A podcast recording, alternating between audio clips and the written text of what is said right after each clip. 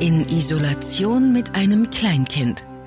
Der ganz normale Wahnsinn hoch 10. Ich freue mich ja jetzt schon auf morgen, denn mein Mann hat frei und wir können dann endlich mal den Tag zusammen verbringen. Er arbeitet nämlich im Krankenhaus und für ihn geht der Alltag auch in Zeiten von Corona ja ganz normal weiter. Ganz normal natürlich auch nur in Anführungszeichen, denn jeden Tag gibt's neue Anordnungen und neue Briefings und auch die Behandlung der Corona-infizierten Patienten, die stellt die Mediziner doch auch vor neue Herausforderungen und nach der Arbeit muss er deshalb oft auch lesen und sich weiter vorbereiten und hat gar nicht mal so viel Zeit, die er mit uns verbringen kann. Ja, gerade in der jetzigen Zeit, in der mein Sohn und ich auch ein bisschen eingeschränkter leben und uns nicht wirklich mit anderen treffen können, da bin ich doch über jede Stunde, die mein Mann mit uns verbringt, wirklich sehr dankbar. Genauso natürlich über jeden anderen Kontakt, auch wenn es wirklich nur ein kurzes Telefonat mit Freunden oder Familie ist.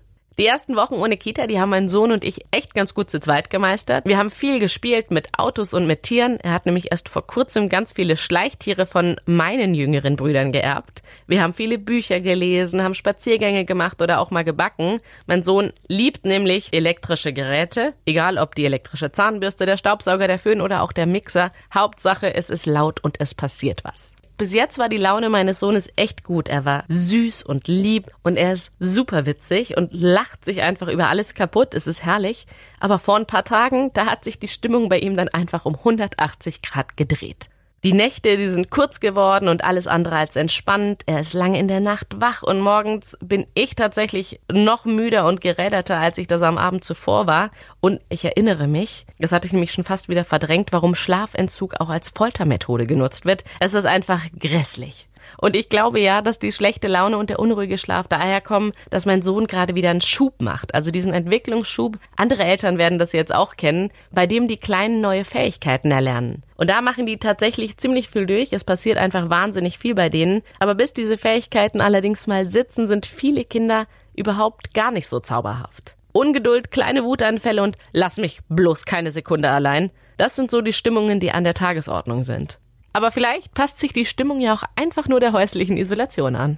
Ja, diese miese Stimmung und dann noch 24 Stunden am Tag zusammen sein, das finde ich echt gerade ziemlich anstrengend und sehne deshalb auch so ein wenig den 20. April herbei, denn dann sollen die Schulen und die Kitas ja eigentlich wieder öffnen und wenn es dabei bleiben sollte, würde das bedeuten, dass wir Eltern einfach noch zwei Wochen durchhalten müssten, irgendwie zumindest. Und ich weiß, es ist jetzt wirklich Jammern auf sehr hohem Niveau. Uns geht's gut, wir sind gesund, wir haben genügend zu essen und auch sonst keine großen Sorgen. Und ich bin ganz ehrlich auch nie Mutter geworden, nur um mein Kind schnellstmöglich wieder abgeben zu können. Aber diese aktuelle Situation, keine Kita, keine Freunde treffen, keine Sekunde für sich haben und dann noch versuchen, so ein bisschen was nebenher für den Job zu machen, das finde ich doch gerade ganz schön anstrengend. Ich vermisse auch einfach nur so ganz normale Dinge, wie zum Beispiel auf den Spielplatz zu gehen. Ja, ich bin gespannt, was in den nächsten Wochen passiert.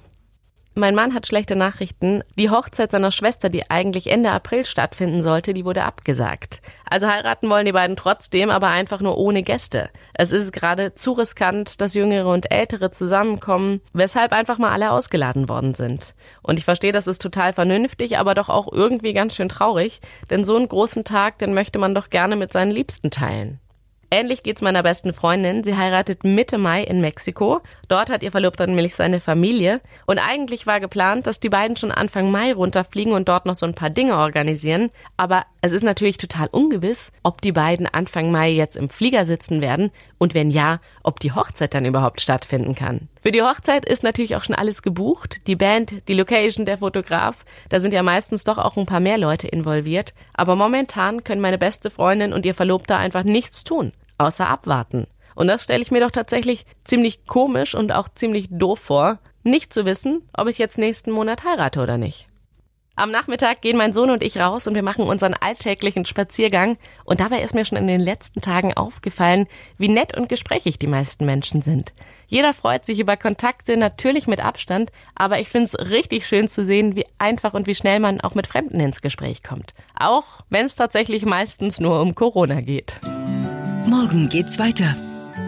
In Isolation mit einem Kleinkind. Der Podcast über den ganz normalen Wahnsinn. Hoch 10. Eine Produktion von Baden FM.